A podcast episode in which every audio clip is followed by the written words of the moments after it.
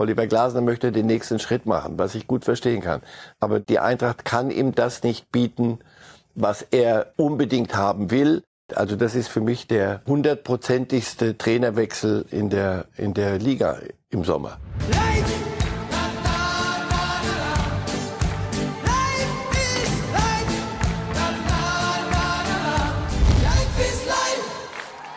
Hört mir auf mit nicht kapieren, mit keinem Einsatz und keinem Charakter.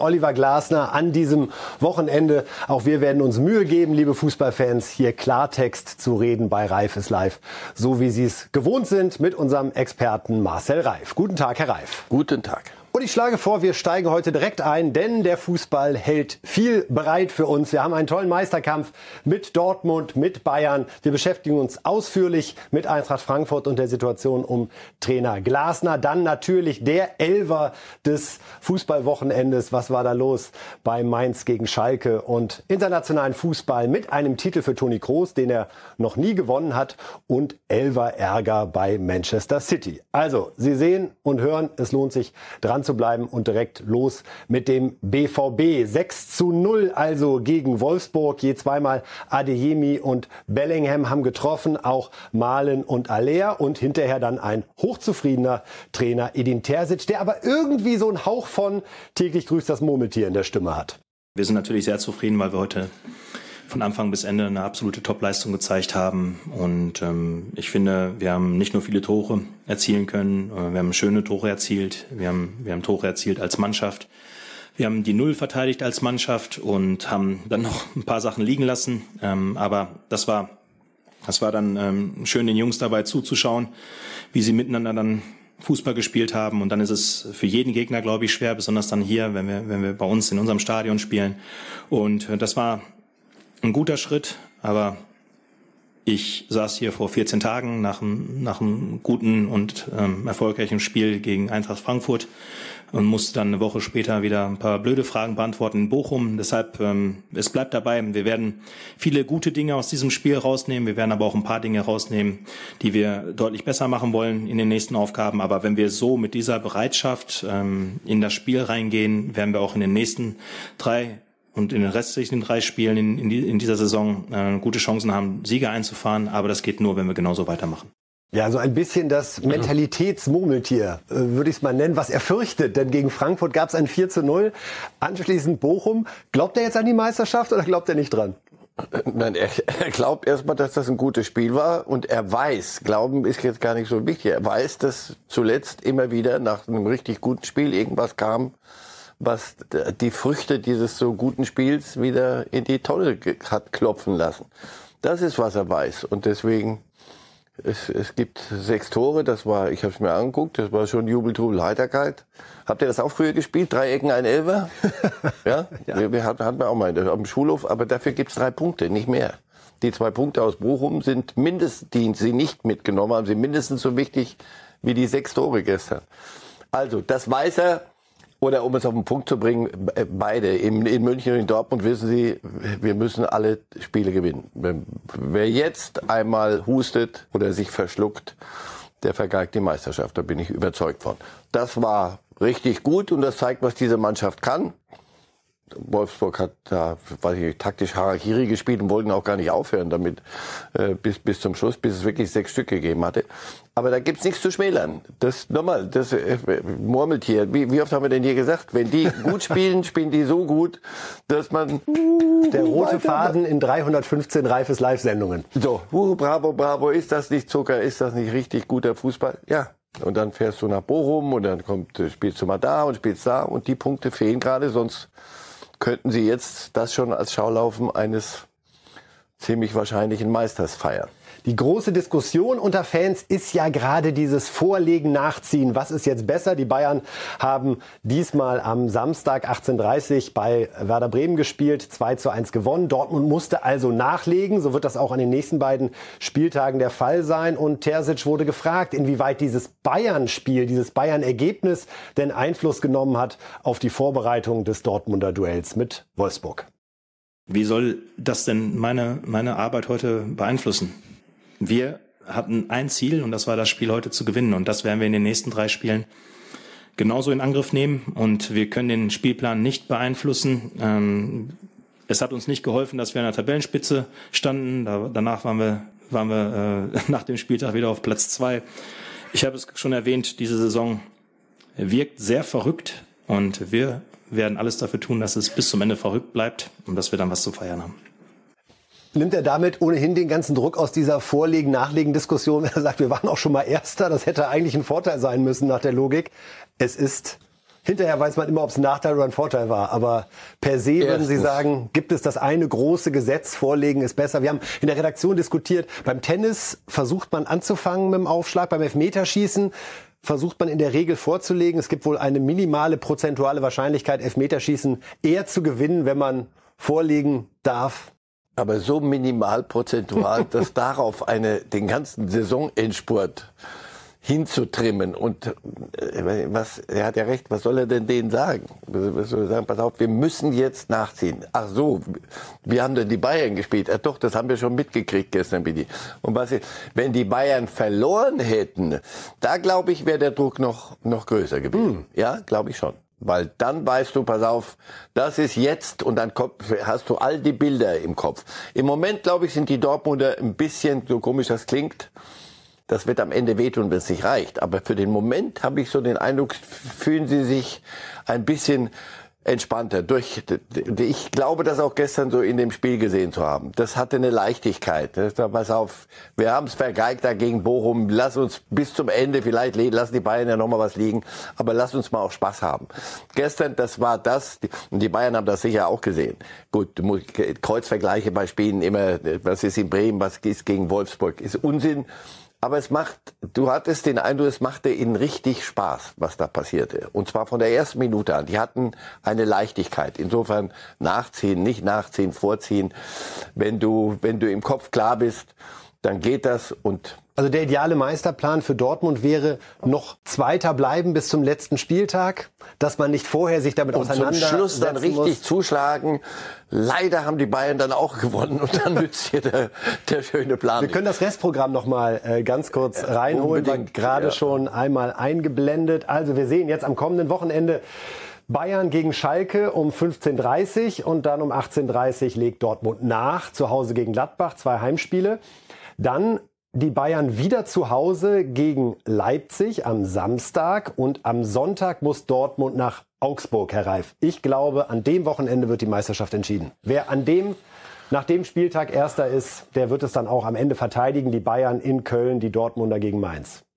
Ja, von mir aus, wenn so wenn es ihm damit besser geht, machen, persönlich sagen ist das völlig jetzt, egal. Ja, was kostet es? Dieses Dortmund-Spiel ja. in Augsburg, da steckt schon ganz viel drin, was Und Dortmund was ist denn in den letzten Bayern Jahren gegen Leipzig? Hat. Was steckt denn da alles drin? Na, da habe ich ja so die Erinnerung, wenn es drauf ankommt, ja, ist an mir. Aber was die, dass die Leipziger richtig Fußball spielen können, das, das sieht man hin und wieder. Und ich glaube, jetzt sind sie durch im Kopf. Also, mhm. sie haben ihr Pokalfinale, sie haben ihren Champions League Platz, den werden sie auch nicht wieder hergeben, da machen wir uns nichts vormachen. Es sei denn, es passiert noch mal ein bisschen irgendwas und dann müssen sie gegen Bayern und dann, wenn sie müssen, dann glaube ich, wird's krampfig. Aber wenn die sagen, hm, wenn die aber dürfen und sagen, so, jetzt mal gucken, was der große FC Bayern heute mitgebracht hat, also, die Psychospielchen gehen bis zum Ende durch. Ich habe noch eins für Sie. Auch eine Ironie des Dortmunder Schicksals, dass mit Schalke und Leipzig ausgerechnet die beiden großen Feindbilder, die großen Hoffnungsträger für Dortmund im Meisterkampf gegen die Bayern sind. Ist das nicht herrlich? Ist das nicht? Und dann müssen Sie, was werden Sie machen? Sie werden von Ihrem eigenen Glauben abfallen. dann lieber nicht Meister, als dass wir Schalke siegen sehen gegen die Bayern. Nein, die, einfach 90 Minuten gucken. Die Bayern, das war wieder, kommen wir ja gleich kommen zu, gleich, das, ja. das war wieder Schwerstarbeit zum Teil. Und das hier hatte so eine Leichtigkeit bei und Das Sinnbild war Adeyemi mit zwei Toren. Und da können wir noch mal Trainer Edin Terzic kurz dazu holen, der auch begeistert war von seinem Stürmer. Ja, ich habe es ihm sofort nach der Auswechslung gesagt. Ich weiß nicht genau, wie viele Aktionen er hatte, aber sagen wir mal, es waren 100. Davon waren heute 99 richtig, richtig gut. Ähm, heute hat es ja nicht ganz so wehgetan, diesen Elfmeter zu verschießen. Ähm, und trotzdem ähm, hat er sich geärgert. Das ist auch ein ein gutes Zeichen, weil er ist sehr ehrgeizig. Er wollte heute unbedingt den Hattrick dann erzielen. Ähm, aber wie gesagt, heute tut's nicht ganz so weh. Aber es wäre natürlich trotzdem schön, wenn wir die nächsten Elfmeter reinknallen. Aber das, was er heute gezeigt hat, sowohl in Ballbesitz als auch, auch gegen den Ball, äh, wie er seine knapp 37 kmh genutzt hat, um auch im Pressing äh, eine Waffe für uns zu entwickeln, wie er sich dann für sein zweites Tor selbst den Ball quasi erobert hat. Das war herausragend gut und wir hoffen einfach, dass er dann so weitermachen kann, weil dann werden wir noch ganz viel Freude an ihm haben. Also Adeyemi jetzt gerade der, der für das Positive beim BVB steht, wenn es so läuft wie gegen Wolfsburg? Und vorher war es Julian Brandt und da war es Emre Can. Das kann sich Terzic, habe ich hier schon mal gesagt, an den Hut heften, was er aus dem Jungen da gemacht hat. Ich irgendwann hatte ich, dachte ich, ach, hör auf, das, das ist eine Nummer zu groß für ihn. Aber das, was der, was der da kickt, mit einer, auch mit so einer Leichtigkeit, mit so einer Unbekümmertheit, und den Flugschein wird er machen müssen. Das nützt nichts. Habe ich seit, weiß ich nicht, seit Kalle Riedle habe ich keinen mehr in der in der Größenordnung so hochspringen sehen. Das ist ja, das ist ja verrückt sowas was, was der da treibt. Und, und was eine Kopfballtechnik, der, der muss irgendwo an einem Pendel muss der gearbeitet haben, dem großen Rubeschsen ähm, oder Gerlandschen. Also da, da haben sie einen mit, mit dem, und die deutsche Nationalmannschaft kann sich auch über den freuen. Soll uns sehr recht sein. Jetzt zum FC Bayern. Und da erfährt Thomas Tuchel, was es bedeutet, bei Bayern Trainer zu sein. Zwei Siege und alle sprechen über einen, der nicht spielt. Nämlich Thomas Müller, der sowohl gegen Hertha als auch jetzt eben in Bremen nicht in der Startaufstellung stand. Und dieses Thema hat Tuchel begleitet von der Pressekonferenz vor dem Spiel bis zu den Fragen nach dem Spiel. Und ja, so ganz viel Freude hat er an dem Thema nicht. Thomas Tuchel. Ich habe auch Verständnis dafür, für, für, eine, für eine Frage. Ein bisschen weniger Verständnis habe ich für 100 Fragen am, am, am Spieltag, weil, weil äh, letztendlich so, wie sich Thomas verhält und so, so, so top professionell, wie er trainiert und, und welchen Einfluss er in der Mannschaft hat aktuell, ist, ist, ist einfach top. Und jetzt hat er zwei, zwei wohlgemerkt zwei hintereinander, zweimal nicht begonnen. Das, das, das muss es einfach geben. Harte Entscheidungen muss es geben und äh, die muss es gegen drei, vier, fünf Spieler geben, sonst werden wir unsere Ziele nicht erreichen. Das ist eigentlich alles, was ich dazu sagen kann. Kann das Tuchel ernsthaft überraschen, dass alle über Müller sprechen, wenn der die spielt? Und es nicht gerade 7 zu 0 Siege gibt, um das auch mal so zu umrahmen? Nein, muss, ja, das, das, das macht die Sache insgesamt äh, so schwierig. Das, das Gesamtkonstrukt, dass wenn du, wenn du 7-0 gewinnst, dann lassen sich solche Dinge leichter wegwischen. So ist er viel zu lange dabei und er, er muss ja gegen seine eigene Intelligenz argumentieren zum Teil. Also wenn er sagt, ähm, solche Entscheidungen muss es geben, ja, richtig, Absatz. Und genauso viele Fragen zu diesen Entscheidungen wird es geben, weil es der FC Bayern ist. Da sehen Sie den Unterschied zwischen Dortmund und, und Bayern, außer ein paar, paar Euro 50 auf dem, auf dem Konto, auf dem Festnetz. Ne? Festgeld. Festgeldkonto, Festnetzkonto. Auf dem Festgeldkonto ist der Unterschied, dass über Marco Reus, das haben Sie sauber hinmoderiert in Dortmund. Und das konnten sie aber auch, weil das etwas anderes ist, als wenn es beim FC Bayern äh, Thomas Müller zweimal nicht spielt. Und das, wenn er es nicht gewusst haben sollte, wird er es geahnt haben, Tuchel. Also jetzt hör auf. Thomas, ich verstehe, dass es ihn nervt. Das ist völlig richtig. Der steht vor dem Spiel und der muss sich überlegen, was machen wir gegen Werder. Die, das, ist ja, das ist ja Holzhacken gegen Werder. Das ist ein schweres Spiel. Und dann muss der eine halbe Stunde, muss der nochmal und nochmal und nochmal und leiten Sie jetzt das Karriereende ein. Also ich verstehe ja die Kollegen, dass sie solche Fragen stellen. Zum Teil, Leitet. zum großen Teil. Aber dass es nervt, verstehe ich auch. Leitet, aber das ist, dass man die Frage stellen Tuchel muss. gerade das Karriereende von Müller beim FC Bayern ein? Nein, nicht das Karriereende. Das wird, das wird Thomas. Das Bayernende. Das wird Thomas Müller alleine äh, entscheiden. Aber die Dinge, die er jetzt erkennt und sieht und erkennen muss, auch für sich selber und anerkennen muss, und aus denen wird er seine Schlüsse ziehen. Und wenn er sagt, das reicht mir nicht, was mir bleibt beim FC Bayern jetzt, und zwar abnehmend bleibt, haben wir schon hundertmal gesagt, Biologie lässt sich nicht außer Kraft setzt, auch beim FC Bayern nicht. Und wenn er daraus den Schluss zieht, dass so und so, das will ich nicht, dann ist es das Karriereende beim FC Bayern. Wenn er aber sagt, à la Reus oder andere, das akzeptiere ich und ich ziehe das so durch, nur dann, dann, und bis wann ziehe ich es durch, weil wie viel Spaß macht mir das noch? Das sollte ja, gerade beim Typen wie Müller, muss ja auch ein bisschen Freude noch dabei sein. Also das Thema wird, wird, wird uns länger beschäftigen, ist doch klar. Nun hat Tuchel ja bei den beiden Duellen gegen Manchester City gesagt, das sind keine Thomas Müller-Spiele. Dann ging es danach gegen Hertha BSC und zu Werder Bremen. Und offenbar waren auch das keine Thomas Müller-Spiele. Und da frage ich mich langsam, ob diese Argumentation der Thomas Müller-Spiele so ehrlich ist oder ob die ihn gerade ein bisschen einholt und, und auf, als aufs Füßchen fällt. Ja. ja. Hatte ich auch den Eindruck. Auch top, top, die, die, die Zitate. Also man denkt, wer will Guardiola zitieren? Das ist ein super Spieler. Ich liebe liebe niemand liebt sonst, also doch seine Frau Thomas Müller, aber viele andere Menschen lieben ihn auch, aber niemand würde es sportlich sagen, ich liebe außer Guardiola. Habe ich nie zuvor gehört. Der liebt ja auch alle jetzt in, in, in, in Manchester City, außer die, die, die nicht spielen und die er wegschickt. Die liebt er dann nicht mehr so. Aber nochmal, das ist so eine Formulierung, ich liebe und top, top und das ist kein Müller-Spiel. Also ist die Wahrheit, dass Müller nicht in Tuchel-Systeme passt? Hin und wieder schon, aber nicht als Stammspieler. Und im Moment sieht er, sieht er die Nummer anders. Im Moment lässt er Musiala und, und zwei Freigeister sind ihm zu viel, weil er auch nichts zu verschenken hat gerade, weil sie schon genug verschenkt oder verhühnert haben. Von daher geht es jetzt darum, diese Meisterschaft herzuholen. Und das, das ist mit weniger Leichtigkeit passiert das, als gerade Dortmund sich das als Jäger erlauben kann. Und da, glaube ich, ist auch bei Thomas Tuchel eine gewisse Verbissenheit und eine, oder nennen wir es Klarheit in der Entscheidung. Also ich kann mir es nicht leisten, jetzt hier Dinge zu, wenn ich, wenn ich in Ruhe meinen Fußballverstand benutze und nichts anderes macht er ja, das ist ja hier kein, kein Affront gegen Müller, weil er, weil er ihm unsympathisch ist oder was, sondern mein Fußballverstand sagt mir, pass auf, die Aufstellung so und so ist richtig, hm, aber ich kann ja nicht nur, ich kann ja aber nur elf aufstellen. Also bleibt einer oder zwei draußen, über die man diskutieren könnte.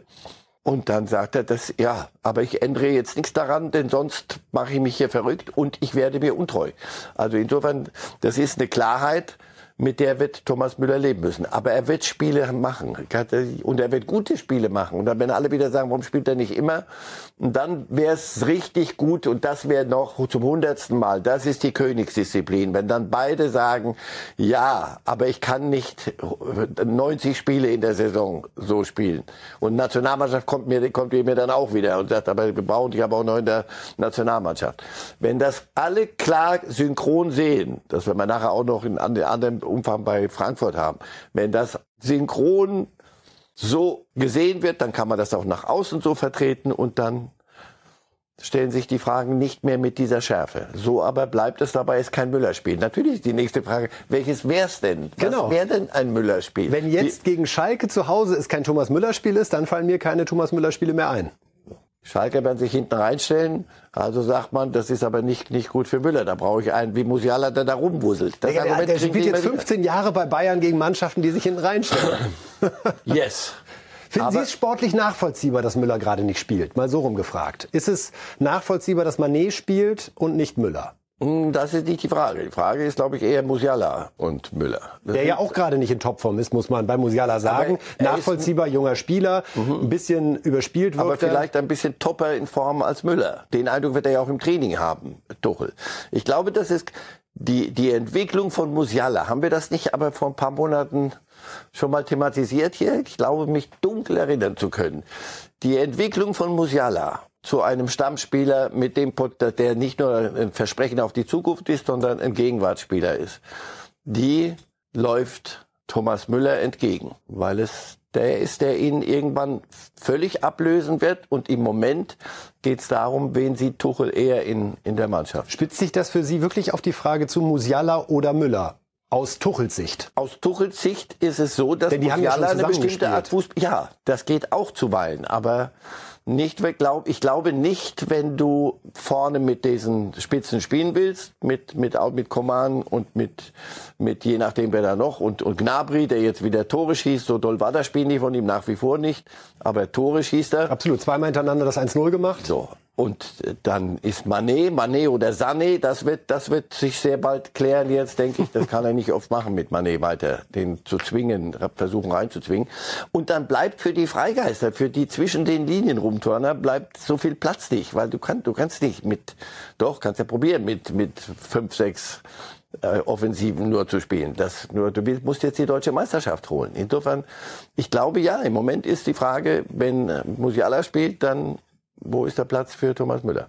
Also dürfte Schalke auch kein Thomas Müller-Spiel werden. Sei denn, eben, sei denn, Musiala ist müde, das, was, was zuweilen auch das, hast du das Gefühl, dass er, wie Sie selber sagen, nicht, nicht so dolle in Form ist. Und wenn Müller in Top-Top-Form ist, dann liebt er ihn. Sie haben gesagt, Herr Reif, die Königslösung ist so etwas so hinzubekommen, dass alle dabei ihr Gesicht behalten. Haben Sie den Eindruck, man ist gerade auf einem guten Wege, es so hinzubekommen, dass es zumindest erweckt Thomas Müller den Anschein, als sei das so. Ob das wirklich so ist, weiß ich. Mir wirkt es noch ein bisschen zerbrechlich, das Modell. Von, und das kann nur von Müller zerbrechlich sein, wenn äh, Tuchel das so sieht, wie er es sieht. Und äh, dann muss, muss Müller das akzeptieren. Wenn er das nicht tut, dann nur er ist viel zu lange Bayer und viel zu erwachsen und ein viel zu, zu toller Charakter, als dass er den Mannschaftserfolg jetzt gefährden würde mit irgendeinem Knurren an der falschen Stelle. Das war damals unter Kovac mitten in der Saison und da waren noch Champions League und was weiß ich, was da alles noch lief. Das Knurren wird er nicht machen. Aber zum Saisonende wird man sich zusammensetzen, denke ich. Oder es wird hinter verschlossener Tür an der Sebener jetzt schon mal geknurrt. Ja, und, oder man, wenn, dazu ist, unterschätzen wir Tuchel nicht. Ich denke schon, dass er mit ihm redet über so etwas. Also das still und leise auströpfeln lassen, das wäre wär ja Wahnsinn. Ich denke schon, dass er mit ihm redet. Aber das ist immer noch ein junger Mensch, Thomas Müller. Und mit, manchmal kann man auf junge Menschen einlabern. Und das geht da rein und da raus. Und die bleiben bei ihrer Meinung. Aber ich bin doch, aber, aber, wie gesagt, das hinzukriegen wird eine der großen Aufgaben von Thomas Tuchel sein. Jetzt reden wir über Eintracht Frankfurt, liebe Fußballfans. Und da dachten wir doch letzten Freitag, auch hier bei Reifes Live, so Pokalfinale erreicht. Das ist alles auf einem guten Weg. Und dann diese Niederlage in Hoffenheim, eine rote Karte für den Trainer, die wir später noch thematisieren. Und vor allen Dingen dieser Auftritt bei der Pressekonferenz von Oliver Glasner. Klasse, ich habe zwei Fragen. Die erste, gestern Abend gab es Steilvorlagen aus Mainz und in Leverkusen aber man hatte so den Eindruck, die Mannschaft hat es nicht realisiert. Nein, Sie das? muss ich sofort Nein? eingreifen. Okay. Bitte, ich habe das schon oft gesagt, hört auf damit, der Mannschaft irgendwas mit nicht kapieren, mit keinem Einsatz vorzuwerfen. Jetzt erzähle ich euch mal was. Ja? Der alte Makoto Hasebe ist 39, der spielt das dritte Mal 90 Minuten in dieser Woche am Ende der Saison, wo wir unser 43. Pflichtspiel haben. So, der hat teilweise nach dem Spiel Blut im, im Urin, weil er so kaputt ist. Und was macht er? Er spielt wieder. Und jetzt mangelt ein Einwurf, hört mir mit diesem Müll auf. Sorry. Will ich nichts mehr sagen. Ich weiß, was die Jungs hier leisten. Ja? Und dann akzeptiert es mal, dass eine Hoffenheimer Mannschaft gewinnen kann. Aber hört mir auf mit nicht kapieren, mit keinem Einsatz und keinem Charakter. Diese Mannschaft bestreitet das zweite Finale im zweiten Jahr. Die gehen für die Eintracht durchs Feuer. Doch. Und Sie haben gesagt, Sie haben es nicht kapiert. Natürlich haben Sie es kapiert. Sie, Sie, konnten nicht anders heute. Also, Herr Reif, was haben Sie gedacht, als Sie ihn so erlebt haben? Und da stellt sich einer aber richtig vor die Mannschaft. Das hat er zuweilen in der letzten Zeit, als die Ergebnisse nicht kamen, nicht immer getan, sondern das äh, Zitat wörtlich, wir verkacken es hinten. Das war sehr deutliche Kritik nach außen an einem Mannschaftsteil. Das ist immer, immer sehr, sehr riskant, sowas. Oder nicht ganz ohne, nicht ganz ohne. Und dann dachte ich, boah, da ist einer aber richtig an der Kante dessen, was er so ertragen kann, an dem, was da passiert mit seiner Mannschaft und mit dem, was sie abliefert. Und dann habe ich mir nochmal die ergeben, weil man ist ja geflasht von wieder Pokalfinale und dann können wir doch mal die Ergebnisse nochmal angucken der letzten Wochen. Ich glaube, wie viele ein Sieg in zehn Spielen? Das kein Sieg. Kein zehn, Sieg. Zehn, zehn Bundesligaspiele ohne. ohne Sieg, Pokal das haben sie gewonnen. Das ist natürlich der Fluch der guten Tat. Das ist in Frankfurt. Und jetzt kommen wir auch noch mal, was Hellmann dann gesagt hat. Den haben wir gleich das, auf Tasten. Ja, aber ist doch klar, das, äh, sagen Sie, das, das, Sie haben überperformt, ehrlich gesagt. Diese Mannschaft hat in vielem überperformt, letzte Saison. Bis, bis Achtelfinale Champions League. Oder sie hat, äh, gut, machen wir es nicht über. Sie haben es aber bis, aber wirklich ausgereizt bis zum letzten Körnchen sind sie durch Europa gezogen und ähnliche Dinge. Ist das eine europäische Spitzenmannschaft? Vom Kader her, von ihren Möglichkeiten her, eher nein. Das heißt, aber dennoch hat doch der, das süß geschmeckt, was da passierte. Und dann kommt so eine Saison, die, die, weiß ich nicht, die, die, die eigentlich kommen muss, dass, dass die, dass die Luft ausgeht. Die Champions League ist dann vorbei, Achtelfinale, aber das war doch toll, aber trotzdem ist es doch jetzt vorbei. So, dann guckst du auf die Tabelle, ah, Mensch, jetzt haben wir mit unserem Champions League und mit allem haben wir den Anschluss so ein bisschen verpasst. Bis zu Weihnachten ging's ja noch, war ja bis, bis Platz vier. Da haben sie komischerweise allen Gesetzen widersprechend in, vier, in drei Wettbewerben Rabatz gemacht und da ging's. Und aber auf einmal kam so ein Durchhängen, so wirklich der Hänger, nach diesem, dieser Hinrunde und vor allem nach der letzten Saison. Und dann waren die, der wieder war weggegangen und der und wieder haben sie es irgendwie aufgefangen, wieder haben sie irgendwas toll gemacht und Colomboigny, den kein Mensch vorher kannte und guck mal, was hier alles läuft. So. Und dann musst du durch die Mühen der Steppe und vergeigst da ein Spiel und da ein Spiel. Und das bringt diesen Trainer, der ein sehr ehrgeiziger Trainer ist, an die Grenze und in so einer Pressekonferenz über dieselbe hinaus. Und Sie haben die Reaktion angesprochen vom Vorstandsvorsitzenden Axel Hellmann, der passend dazu bei Bild TV am Sonntag in der Lage der Liga zugeschaltet war und auch sehr klare Worte für das Verhalten seines Trainers gefunden hat. Naja, es ist spürbar, dass er natürlich enttäuscht ist über die sportlichen Ergebnisse und ein Stück weit kann ich ihn verstehen. Was ich aber auf keinen Fall verstehen kann, ist, dass man äh, quasi diese Enttäuschung an einem Journalisten auslässt, der, finde ich, dort äh, seine Arbeit macht und die Frage, finde ich, auch auf eine sehr ruhige Art und Weise stellt und ich finde auch nicht ohne irgendeinen zynischen Unterton. Ich habe mitbekommen, dass Oliver Glasner sich gestern auch äh, entschuldigt hat dafür, das ist auch in Ordnung, aber wir müssen bei der großen Linie bleiben. Und es ist für mich ein Zeichen dafür, dass im Moment wir uns mehr mit uns selber beschäftigen als mit der Aufgabe, die wir haben und die sportlichen Ziele, die wir uns gesetzt haben. Und das ist eine Situation, die, glaube ich, keinen bei uns zufriedenstellt. Und ich bin ganz sicher, wenn Oliver Glasner, äh, Glasner darüber nochmal äh, reflektiert und nachdenkt, dann weiß er, dass das weder gut noch richtig war, so zu reagieren. Klare Kritik vom Vorgesetzten am Trainer. Ist das überhaupt noch sinnvoll, das bis zum DFB-Pokalfinale gemeinsam durchzuziehen, wenn man den Eindruck hat, dass es doch von beiden Seiten so eine große Unzufriedenheit gibt? Ja, habe ich auch heute drüber nachgedacht. Also es, ist, es ist halt Pokalfinale, das haben sie aber gemeinsam geschafft. Wenn sie richtig groß denken und, und sehr großmütig sind, alle Beteiligten, dann werden sie es machen, weil es irgendwie sich gehört, dass man dann den einzigen und ein bemerkenswerten Erfolg dann nochmal gemeinsam zelebriert.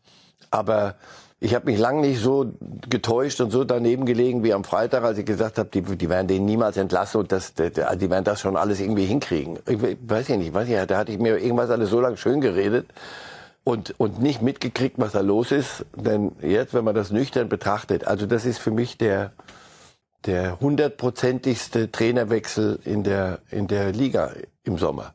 Aber nicht wegen solcher Pressekonferenzen, sondern das, die, die sind so das, das, was nach außen so dann am Ende überschwappt.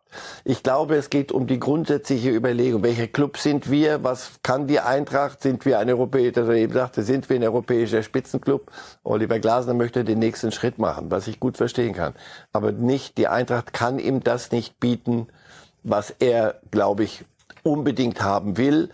Wenn das nicht kongruent zu kriegen ist, die Vorstellung eine, und, und Wünsche eines Trainers und die Möglichkeiten des Clubs, dann fliegt das allen um die Ohren. Und ich glaube, dass Hellmann, Krösche, die Handel in Person bei der Eintracht, Krösche soll 20 Millionen, glaube ich, habe ich gelesen, äh, Transferüberschuss erwirtschaften. Überschuss heißt also, wir kaufen nicht den nächsten Colomboigny oder irgendeinen noch dazu, sondern wir verkaufen eher.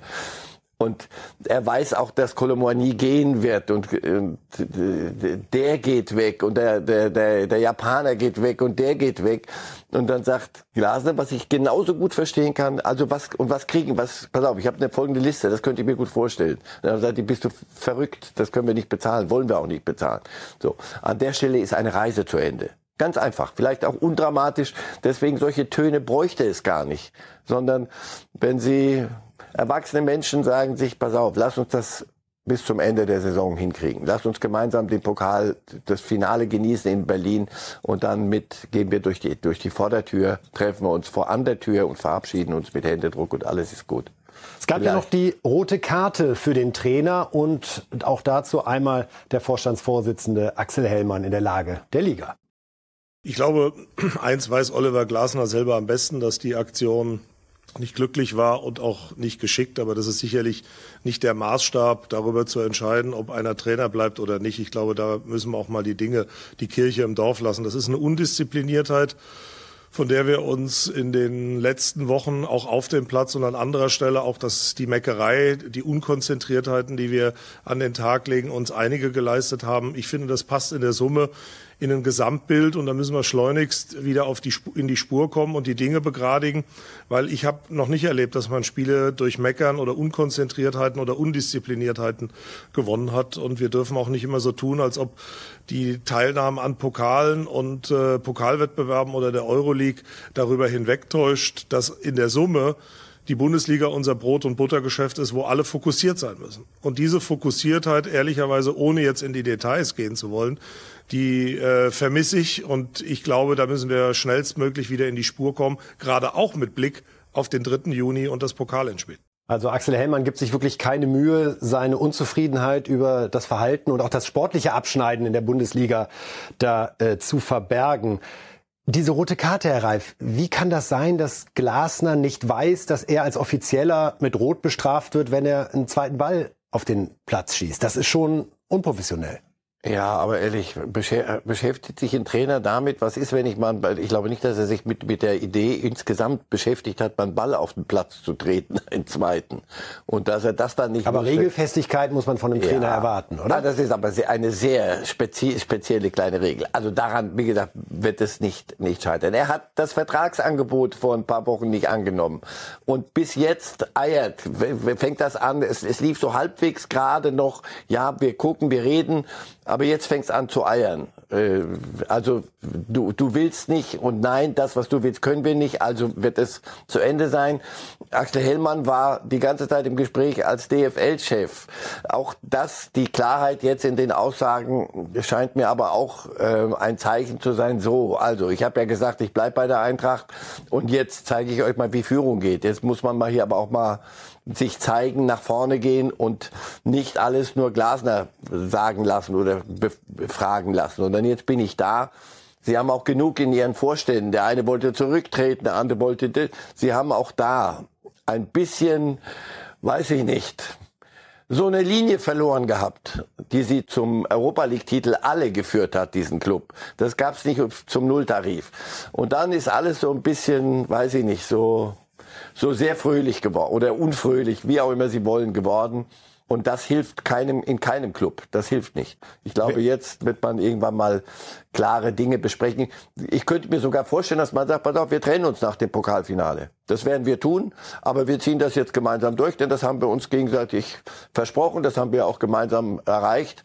Warum, soll, warum muss das denn jetzt mit, müssen, denn jetzt hier Scherben fliegen? Das lässt sich auch unter, unter erwachsenen Menschen anständig machen. Dino Topmöller ist ein Name, den wir gehört haben, der für die nachfolgende Frage käme, hätte Charme aufgrund der Vergangenheit seines Vaters ja. mit diesem Verein. Überrascht Sie das, nee. ehemaliger? Nee, dass der, der, der war ja nicht unterm Radar mit Nagelsmann in, bei den Bayern, sondern der war immer deutlich sichtbar und ich glaube, dass einer dann den nächsten, also immer wieder beim nächsten Schritt, der nächste Schritt ist, wäre dann schon sowas wie Eintracht Frankfurt. Könnte ich mir gut vorstellen. So, jetzt gehen wir zum Abschluss der Bundesliga nochmal in den Abstiegskampf. Und da wird auch am Montag weiterhin heftig diskutiert über den Elfmeter der Schalke 04 in der 100 so und so viel Minute am Ende tatsächlich den Sieg in Mainz noch gebracht hat. Sehr umstritten die Aktion von Katschi gegen Bülter und natürlich auch das Thema auf der Pressekonferenz nach diesem 3 zu 2 von Schalke. Beide Trainer direkt hintereinander, Reis und Svensson. Bitteschön. Ich denke, wenn man, wenn man die Fernsehbilder sieht, ähm, ist es für mich ein, ein, klarer Elfmeter. Ich kann natürlich auch die Mainzer verstehen, ähm, weil unser Spieler, also Bülti, äh, mit Sicherheit nicht an den Ball kommt. Trotzdem äh, finde ich, dass die Hand sehr, sehr lange am Trikot ist, wird ähm, gezogen. Da hätte man auch vielleicht eine andere Verhaltensweise ähm, des Mainzer Spielers ähm, haben können. Letztendlich nehmen wir das sehr, sehr, gerne mit. Für mich ähm, war es ein Elfmeter und ähm, deswegen bleibe ich auch dabei, dass, äh, dass wir dann äh, Gott sei Dank noch den den dritten Treffer gemacht hat. Ich Ich denke, wenn ich äh, an Mainzer Stelle wäre, würde ich mich, äh, würde ich mich auch aufregen. Aber wie gesagt, wenn man, wenn man das sieht, ähm, wie lange die Hand am Trikot ist und gezogen wird, denke ich mal, dann äh, ist das für mich ein klarer Elfmeter. Ah ja, ich sehe es ganz anders. Also wenn das im Spiel halt entscheidet und sagt, das ist ein Elfmeter, dann kann man das natürlich geben. Aber wenn man das nochmal sieht und wer sieht zuerst, das macht der Schalke-Spieler.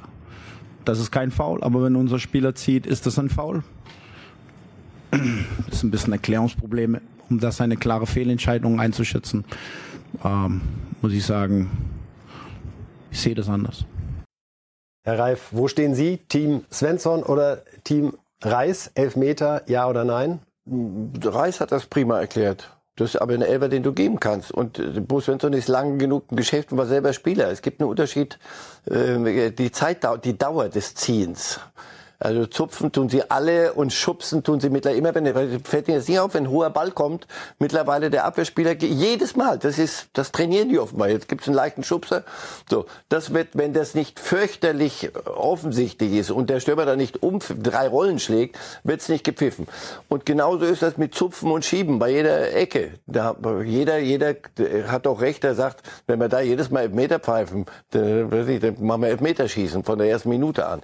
Aber der Mainzer hört nicht auf. Das dauert sehr lange. Und wenn man sich das dann nochmal anguckt, denkt man, boah, sehr lange. Also, man kann diesen Elfmeter geben, man muss ihn nicht geben. Aber das ist ja ein ganz entscheidender Punkt, Herr Reif. Denn der Schiedsrichter hat auf dem Feld zunächst entschieden, ja. kein Elfmeter. Und erst nachdem er sich's angeguckt hat. Das ist das, was mir nicht gut gefällt. Das finde ich, sagt ja. Svensson schon richtig, dass er sagt, ist es eine klare Fehlentscheidung, ihn nicht zu geben? Ich finde nein. Es ist ein Kann-Elver, aber die Regel, dass nur dann overruled wird, wenn es jetzt wieder glasklar, zu 100 Prozent klar. Auch das ist immer noch eine subjektive Einschätzung im Leben und erst recht im Fußball. Erbarmen, das ist das, was ich schwierig finde. Ja, aber Erbarmen bitte mit, so ist die Regel, nur dann overruled. Das Normalste von der Welt ist, hast du das Ziehen gesehen? Frage das war an den, wenn er das so deutlich weil das Fernsehbild ist dann doch schon ein anderes von oben drauf, als wenn du unten als Trainer rum, äh, als, als Schiedsrichter rumturnst. Also, hast du das Ziehen gesehen? Ja, habe ich gesehen. Aus. Weiter. Dann gibt es kein, nicht mal einen, ein Mühe Begründung, den Elfmeter äh, im Nachhinein zu geben. Wenn der aber sagt, nee, das, welches Ziehen? Dann allerdings würde ich sagen, bitte geh's dir, geh's dir angucken. Denn also diese Szene würden wir jetzt andersrum genauso diskutieren, denke ich, wenn die Schalker gesagt hätten, du, ihr wisst schon, um was es geht. Für uns geht es um den Ligaerhalt.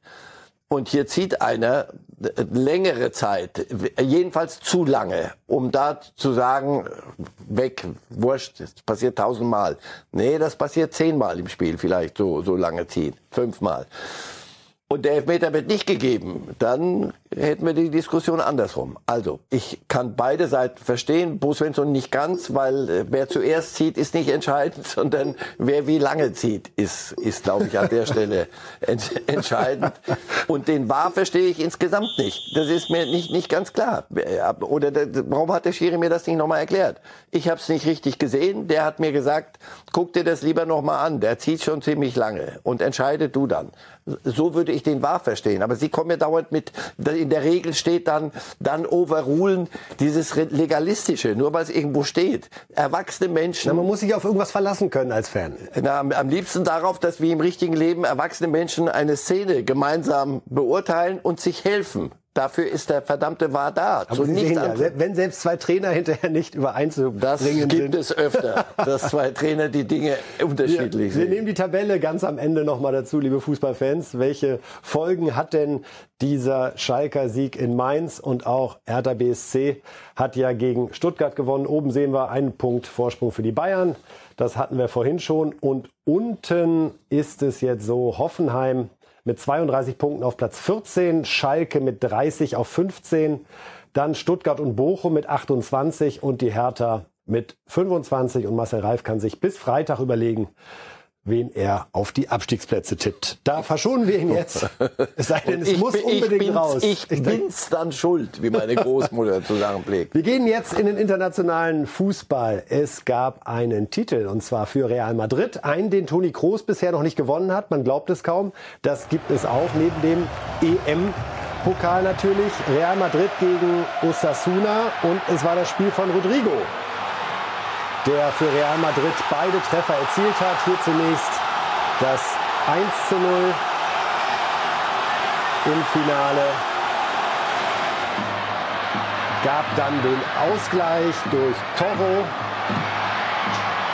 20 Meter Flachschuss unhaltbar. In der 58. Minute. Aber dann eben nochmal Rodrigo, der Real Madrid zumindest das Titeltrostpflasterchen beschert für den Fall, dass es in der Champions League nicht gelingen sollte. 2 zu 1 Sieg, nachdem hier der Schuss von Toni Kroos abgefälscht wird und er somit in die Situation kommt, abgefälscht zu vollstrecken. Tja, ein Pott ja, aber nicht die Rettung der Saison. Nein. Also, Aber die ist ja noch möglich. ja, aber deswegen bei aller Liebe, der, die Copa del Rey ist, ist schon spannend. Es ist nicht nichts. Aber für Real Madrid, Party ist immer kurz. ja, Silber und in Spanien gibt es für je, je, je weniger wichtig der Wettbewerb ist, desto dicker ist das Silber. äh, also ist alles gut. Äh, und Auf jeden Fall der größte Pokal, den man gewinnen kann. Deswegen. ähm, und wenn du so siehst, die können sich leisten, dass an so einem Spiel, also ich weiß nicht, der hat so eine Ironie oder so ein Selbst, Selbstverständnis. Rodrigo, der Kleinste, darf dann beide Tore schießen, wenn es um die Copa del Rey geht. für ja, Dienstag. wir, wir sehen Leute, wir haben ja am Mittwoch unser, unser Spiel äh, ge- gegen City. Ja, Dienstag. Dienstag. Sind Sie schon dran? Das ist schon, schon die große Nummer, nichts anderes. Die Liga ist, ist schmählich und das wird, wenn es dann alles vorbei ist, auch, äh, fragen Sie mal bei den Bayern nach, wenn also auch die Champions League nicht gewonnen werden sollte, ist dann so, werden, die- werden die Schmerzen, die Wunschschmerzen noch größer. Dann zu gucken, wie viel, welchen Vorsprung Barcelona da hat, das ist schon bitter. Und jetzt droht sogar das Atletico nur, nur ihnen noch den zweiten Platz wegnimmt, hat bedeutet nichts für die nächste Qualifikation, außer eben Gefühlte Temperatur. Wer ist an mir? Wer ist an mir eigentlich? Was, wo, wo kommen wir denn dahin? Du, aber herzlichen Glückwunsch, Toni Groß. Absolut. Also, endlich den Pokal. Jetzt kann er ruhig schlafen. Lebenstraum geht in Erfüllung. So, wir schauen nach England. Da gewinnt Manchester City zwar und trotzdem wird diskutiert. Denn die ersten beiden Treffer beim 2 zu 1 gegen Leeds United erzielte Gündogan. Auch dafür herzlichen Glückwunsch. Und dann gab es eine Elfmetersituation für Manchester City und Haaland hat dann den Ball übergeben letztendlich an Gündogan, der verschossen hat. Und statt eines 3 zu 0 Vorsprungs wurde es dann später durch das 2 zu 1 nochmal richtig spannend. Und das gefällt einem Pep Guardiola nicht, wie er in der Pressekonferenz deutlich klar gemacht hat. So the question is, it's 2-0, who's the taker? The taker is Erling, is Riyad, they have to take it. Die Frage ist, wenn es 2-0 steht, wer ist der Schütze? Der Schütze ist Erling oder Riyad. Sie müssen ihn schießen. Der zweite Punkt ist, wie Erling als Mensch ist. Er will Tore schießen, aber gleichzeitig ist ihm die Mannschaft, sind die Mitspieler so wichtig. mates, is same important. But with 2-0, Aber bei einem 2-0, besonders in England, ist es nie vorbei. Ich wollte, dass einer der beiden den Ball nimmt. Sie haben mehr Routine, sie sind die Spezialisten und sie schießen die Elfmeter. Heißt das, wenn Erling oder Riyad einen Elfmeter schießen, dass sie automatisch treffen?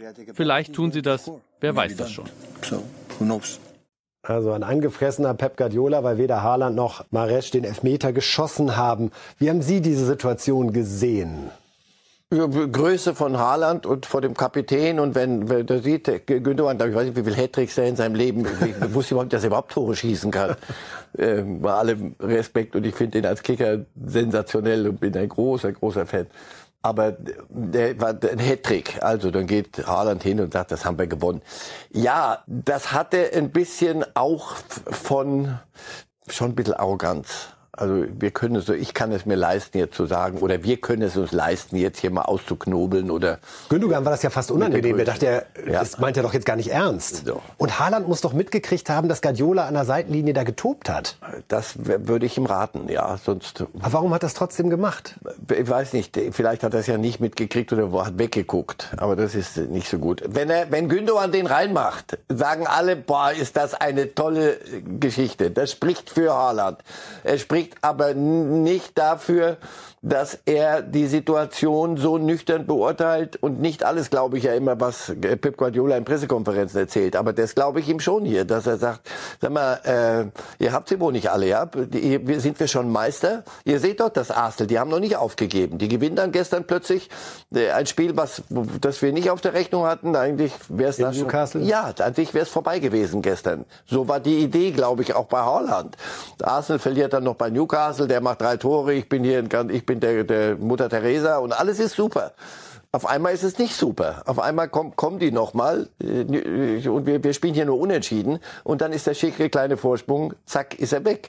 Ich glaube, da das war äh, Guardiola ein bisschen zu viel Nebengedanken und Hintergedanken und ein bisschen wenig Fokussiertheit auf das, um was es gerade geht. Und genau wie Axel Hellmann bei Glasner gibt sich Guardiola keine Mühe, dieses Thema wegzuwischen. Daran merkt man ja, wie es in ihm brodelt. Denn er weiß ja, dass er durch diese Aussage auf der Pressekonferenz das Thema nicht abräumt, sondern dann nochmal deutlich macht, so nicht, Freunde. Also die Saison ist eine sehr wichtige für Pep Guardiola, weil sehr vieles ähm, dann, da wird ein dickerer Strich mal gemacht unter eine Saison und eine Bilanz gezogen.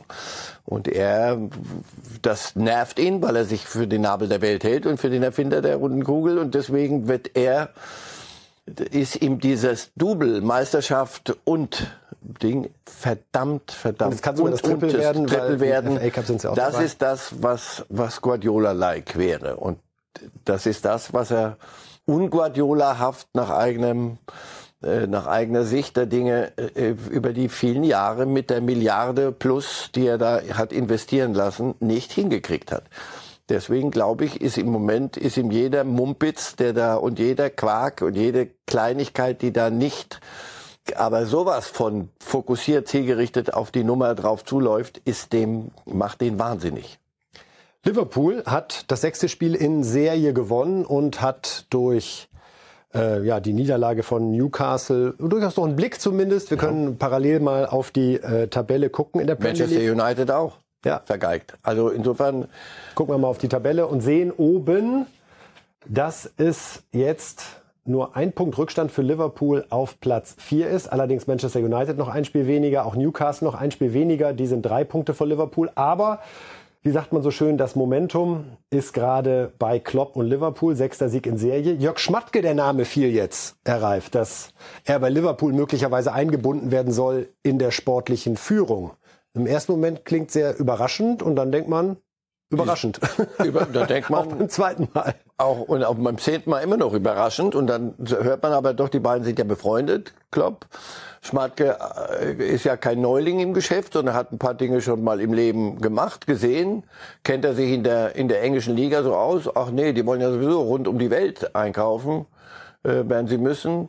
Dann fällt einem ein, was hat meine Frau zu mir gesagt, als ich gesagt habe, du, ich glaube, ich höre jetzt langsam auf könnte mich ja um den, um den, um die Innen kümmern, um den zu Hause mich drum kümmern. Nein, genau das wirst du bitte nicht machen. Es kann durchaus sein, dass Frau Schmatke gesagt hat, so, jetzt habe ich dir ein bisschen zugeguckt. Jetzt war Papa nicht ante Portas, sondern innerhalb der Portas und jetzt glaube ich, wird es Zeit, dass du mal wieder frische Luft schnappst. Und dann gibt es einem den, die Freiheit, Dinge zu machen. Und das ist von, den, von, den, von dem, was die einen wollen und der andere zu bieten hat, dann so überraschend auch wieder nicht. Gucken wir uns Paris an. Wenig überraschend hat Messi keinen Treffer beigesteuert zum 3 zu 1 Sieg. Denn er war ja suspendiert. Später auch einiges dazu. Hier Mbappé wird sozusagen genötigt, das 1 zu 0 zu erzielen, nachdem der Ball von der Latte zurückspringt. 1 zu 0 Führung, dann das 2 zu 0, auch Zufallstreffer. Vitinha trägt dazu bei, dass das Spiel Richtung Paris läuft. Dann gibt es nochmal den Anschlusstreffer. Chavalerin, der Franzose, verkürzt auf 1 zu 2. Und Fabien ist es, der dann mit dem 3 zu 1 für Paris diese Partie entscheidet. Links oben 3 zu 1 Sieg für Paris. Damit sollte es dann auch in Sachen Meisterschaft gelingen. Kurzer Blick auf die Tabelle in Frankreich. Wie sieht's aus nach diesem Sieg von Paris Saint-Germain? Sie sind vorne, Überraschung, das waren sie schon die ganze Zeit. Es sind jetzt sechs Punkte auf Lens und acht auf Marseille. Also da ist zumindest dann die Trostpflaster-Party in Kürze. Lionel Messi hat sich zu Wort gemeldet. Einen schönen Instagram-Post, nachdem er suspendiert worden ist. Klingt recht kleinlaut. Das wollen wir uns nochmal anschauen und anhören. Hola, bueno, quería hacer este video después de todo lo que, lo que está pasando. Antes que nada pedir perdón obviamente a, a mis compañeros, al club. Sinceramente pensé que, iba a mantener libre después de, del partido como venía pasando eh, durante las semanas anteriores. Tenía organizado este viaje a Arabia, el cual, el cual había cancelado anteriormente y este no pude. Y, y, nada, vuelvo a repetir y pedir perdón por, por lo que hice y acá estoy a espera de, de lo que el club decida. Nada más, un abrazo. Fühlt euch umarmt, sagt er am Ende Ralf. Fühlen Sie sich umarmt von dieser Bitte um Entschuldigung des Lionel Messi? Ah, nee. Ach, hör auf. Das, das Kapitel muss bitte relativ zügig geschlossen werden, weil es, das ist Kasperltheater. Was soll er sonst machen? Muss er, die haben ihm gesagt, du pass auf, für, für das Geld, was du kriegst, äh, du musst auch nicht spielen, die nächsten zwei Spiele. Wie lange willst du Sperre haben? Bis, bis zum Schluss oder willst du noch mal? Willst du dir das antun, denn gepfiffen wird werden? Er wird ausgepfiffen von den eigenen Leuten. Das ist, es, ist, es muss